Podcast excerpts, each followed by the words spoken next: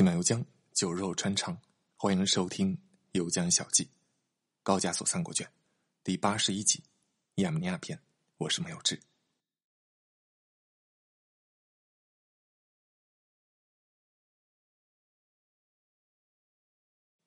在基督教树立了绝对权威之前，整个外高加索地区受波斯文化的影响，主要信仰索罗亚斯德教。不仅是外高加索啊，就连罗马，流行的都是索罗亚斯德教的衍生宗教——密特拉教。关于这一点，我们在伊朗卷第五十三集里面有详细讲解过。索罗亚斯德教传入相关地区之后，往往会和本地的原始多神教相结合。比如说亚美尼亚啊，亚美尼亚本来就有自己的一套多神教的神话体系，从原始宗教发展而来。但是受到索罗亚斯德教的影响，神话人物之间发生了混同。拜火教的主神阿胡拉马兹达和亚美尼亚人原来的神话里的主神相融合，亚美尼亚人称之为阿拉马兹德阿拉马兹德。在阿尼古城还专门有给阿拉马兹德兴建的神庙。前边讲埃奇米阿金大教堂的时候，我也提过。那座教堂原来的基座上就是一座多神教寺庙，它拆毁了之后才建基督教教堂的。那么那个多神教寺庙啊，其实就是亚美尼亚化的一个拜火教寺庙。但是亚美尼亚和波斯毕竟还不一样，在萨珊波斯，索罗亚斯德教是国教；在亚美尼亚，人们更多的是受到文化影响。而信仰索罗亚斯德教，这一过程漫长而持久。所以，虽然亚美尼亚现在和萨珊波斯处在一个比较对立的状态，但是统治者，比如说提里达第三世，也仍然是索罗亚斯德教的信仰者。到了公元三世纪末期，欧亚地区的宗教格局正在酝酿着激烈的变革。体系化、抽象化的一神教正在全面的碾压、粉碎原有的多神教信仰。下层人士里出现越来越多的基督徒，国家的意识形态统治基础正在发生动摇。而这时候，也恰恰是基督教冲进黎明之前最后的黑暗。以罗马为代表的政权对基督教的迫害仍然在继续。亚美尼亚也有类似的情况。正是在这样的大背景之下，虔诚的基督徒格里高利回到了亚美尼亚，在国王提里达第三世身边任职。有一次，国王提里达第三世照例给多神教的神灵献祭，啊，他要求格里高利给女神阿纳西特的雕像献上花环。这个阿纳希特啊，是亚美尼亚原生的神话人物，是主掌战争、丰饶、医学、智慧等等方面的女神，地位崇高。有时候被认为我们刚才讲的主神阿拉马兹德的女儿，有时候也被认为是主神的妻子。音频下方我放了一张阿纳希特女神的铜像照片这个铜制的头像现在收藏在大英博物馆。亚美尼亚从苏联治下独立之后发行的第一版货币，最大面值五千 dram，背面的图案就是阿纳希特女神的头像。国王让格里高利给女神雕像献花环，但是格里高利拒绝了，并且表明了自己的基督徒身份。国王很生气，下令把格里高利关进了牢房。紧接着。就有人给国王递刀子。他说：“尊敬的陛下，您知道格里高利是什么人吗？”国王就问：“什么人呢？不就是个基督徒吗？”臣子们就争先恐后的告诉国王：“啊，他就是阿纳克的亲生儿子。”这句话就像是一颗炸弹投进了国王的脑海。提里达第三世先是震惊，而后是切齿的愤怒。原来他就是我杀父仇人的儿子啊！那就休怪我手下无情。提里达底三世下令对格里高利施以酷刑，折磨够了之后，又把他扔进深坑地牢里，不给吃的，不给喝的，任其自生自灭。那那这个深坑，也就是我们上期讲到的深坑修道院里的那个地牢，深六十米的地方。据传说呢，国王还命人向深坑里面投放了无数的毒蛇毒虫，务必要格里高利不得好死。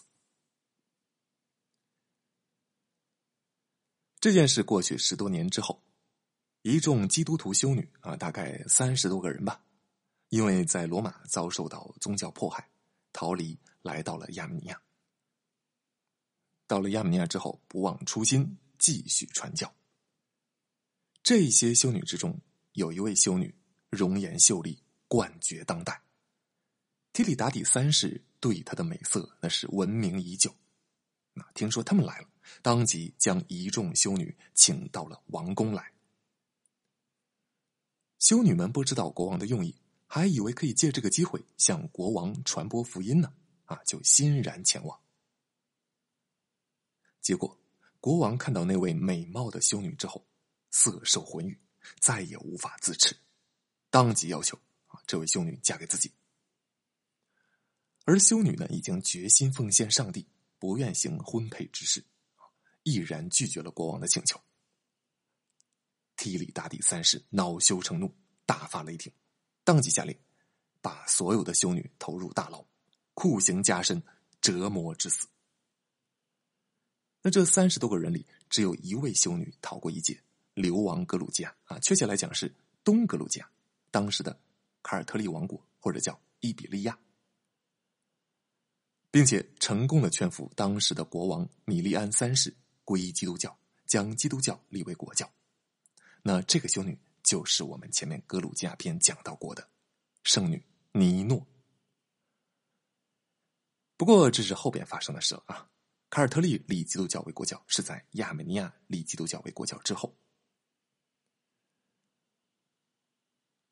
杀害三十几名修女之后不久，提里达底三世国王忽然有一天就发病了，在森林里疯狂的游走。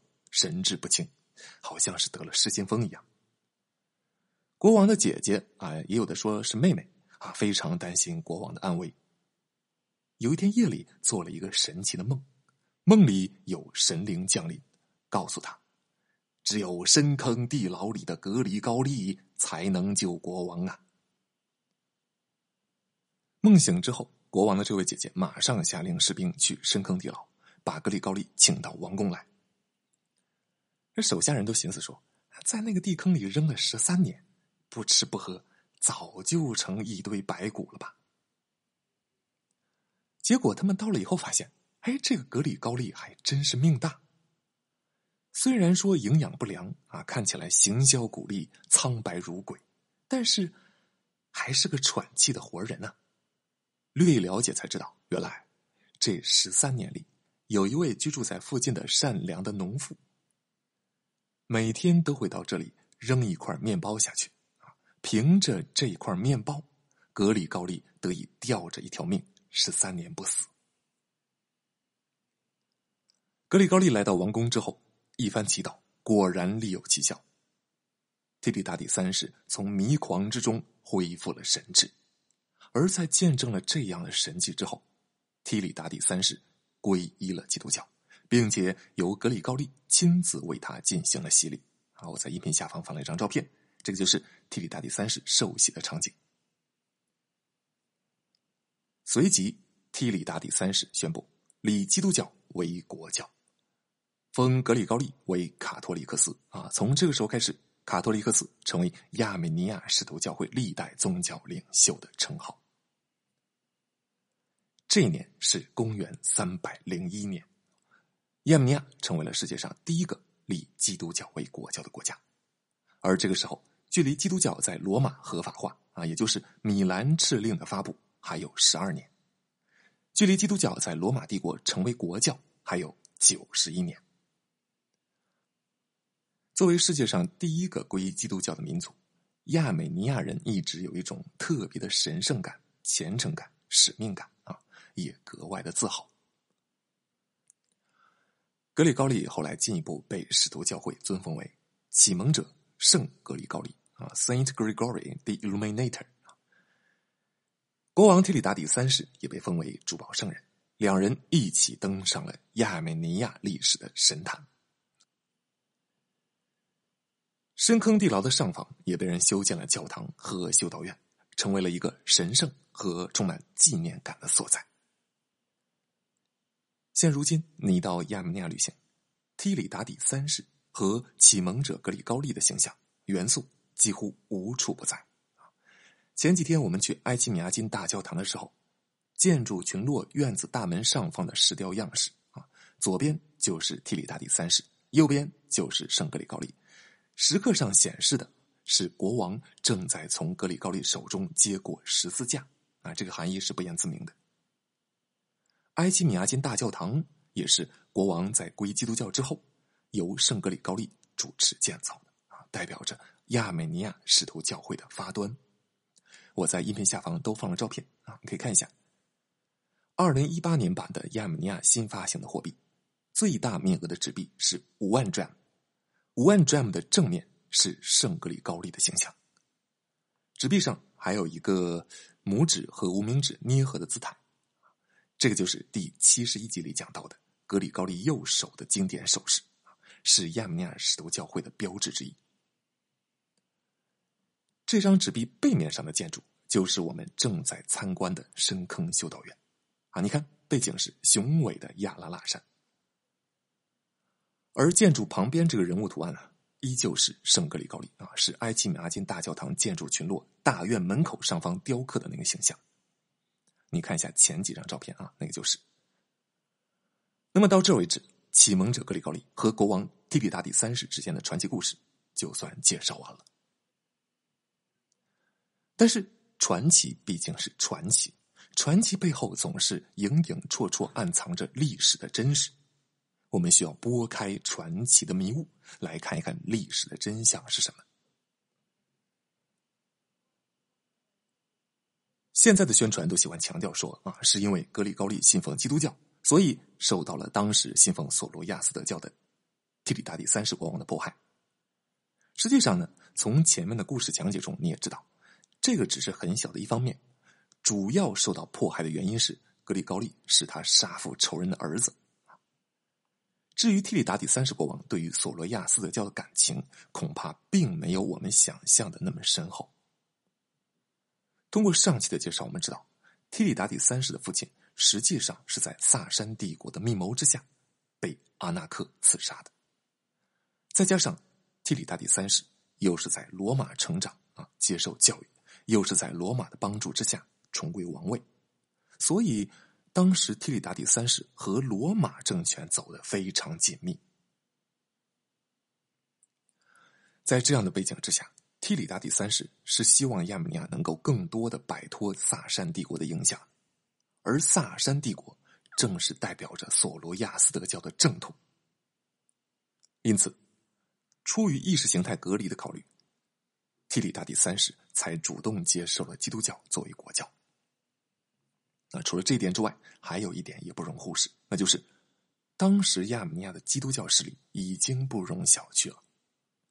提里达第三世立基督教为国教，一定程度上也算是顺水推舟，啊，就和公元三百九十二年罗马帝国立基督教为国教一样，其实是基督教已然很强大。世俗权力希望反过来借助宗教势力来巩固权力而已。虽然提里达第三世立了基督教为国教，但是亚美尼亚从上到下依然弥漫着旧有的索罗亚斯德教反对势力啊，反对势力依旧很强大。因此，国王主动出击，强令拆毁了多神教的寺庙，捣毁神像，烧毁索罗亚斯德教的圣殿。在这一场浩浩荡荡的运动之中，亚美尼亚的多神教痕迹几乎被扫灭一空，以至于今时今日呢，咱们到亚美尼亚旅行，以前的多神教寺庙啊，崇拜的痕迹几乎荡然无存。在当时的大摧毁、大扫荡运动之中，国王率领的军队还和多神教之间的顽固势力发生了军事冲突啊，就可以知道当时的保守势力依旧是很强大的。但不管怎么样啊，最后国家机器还是占了上风。现在我们在亚美尼亚已经很难见到多神教的寺庙，唯独有一个例外啊，那就是 Garni 神庙，中文翻译为加尼啊。我放了一张照片啊，这个是不是和希腊罗马见到的古建筑很相似啊？那就对了，这座典型的柱廊式建筑是亚美尼亚前基督教时期唯一一个完整遗留下来的多神教建筑。是提里达第一世啊，注意是一世啊，不是提里达第三世。提里达第一世，我们在第六十九集里讲到过啊，他是第一个帕提亚王室出人罗马任免的国王。那么加尼神庙就是提里达第一世国王向太阳神密特拉献祭的一个神庙啊，你看又和密特拉有关系。作为多神教建筑大摧毁运动之中的唯一幸存者。加尼神庙被提里达第三世的姐姐当做了避暑的夏宫，啊，就是那个姐姐啊，就是做梦梦到只有格里高利才能救治国王的那个姐姐。虽然加尼神庙的建筑留存下来啊，但是里面很多神像已经被损毁掉了。一般啊，到亚美尼亚旅行都会到加尼神庙看看啊，但是我没有去，我是因为一路刚从欧洲旅行过来，对这类柱廊式建筑已经提不起兴趣了，再加上又犯懒，所以没有去。可是呢，作为旅行建议啊，如果你到亚美尼亚，我还是建议你去的。这一期开头我们提到过，亚美尼亚一九九三到一九九五年发行的钞票啊，当时那个纸币最大面值五千转的背面是阿纳希特女神啊，是吧？战争女神。那张纸币的正面图案就是加尼神庙，也是亚美尼亚的一个重要的建筑啊。我和小玉从修道院后边出来，爬上了旁边的小丘啊，在这里是附近的最高点，可以俯视整个平原旷野。当时因为天气不太好，亚拉腊山只是在云雾之中有一个隐约的轮廓，但是远远望过去，也让人心生神往。四野旷阔，山高峰急，无边的寂静之中，只有古朴的修道院，茕茕独立。守护着一段千年的传奇和信仰。下山的时候，又看到了有婚车鱼贯而来，啊！如果再停留一会儿，估计我们又能旁观一场婚礼。我和小玉看到有人提着几个鸟笼子，啊，笼子里面放着胖乎乎啊，但是灵巧精怪的白色的鸽子。小玉就问了句：“为什么提着那么多鸽子？”啊，我说：“那当然是放飞用的呀！啊，圣经上不是说？”诺亚方舟停靠的地方是亚拉腊山吗？停靠之后，诺亚想知道洪水退了没有，先是放出了一只乌鸦啊去打探，结果乌鸦一去不返，于是诺亚又放出一只鸽子，因为当时大水还没有退，鸽子没有地方下脚，就又飞回来了。又过了七天，诺亚再放出鸽子，鸽子这回衔了一片橄榄叶回来啊，橄榄枝回来，诺亚这回知道洪水退了。一八九六年开始，国际奥运会在开幕式上放鸽子，后来形成了惯例。咱们从小开始，学校组织运动会，不是也放鸽子吗？啊，其实这个背后啊，都和圣经的故事有关。后来呢，西式婚礼上也很喜欢放白鸽子啊，来增加浪漫的氛围。中国人现在很多婚礼也这么学啊，你看很多婚庆公司都会提供这么一项服务啊，就是放鸽子。所以婚礼上放鸽子其实不是很奇怪，但是在这里放鸽子感觉就比较特别毕竟我们视线所及的地方就是诺亚方舟停靠的地方亚拉腊山，在这里的婚礼上放飞白鸽，显然有更多的宗教上的含义。今天的故事就到这里啦，晚安，祝你梦里有一个。圣洁而旷丽的神话故事。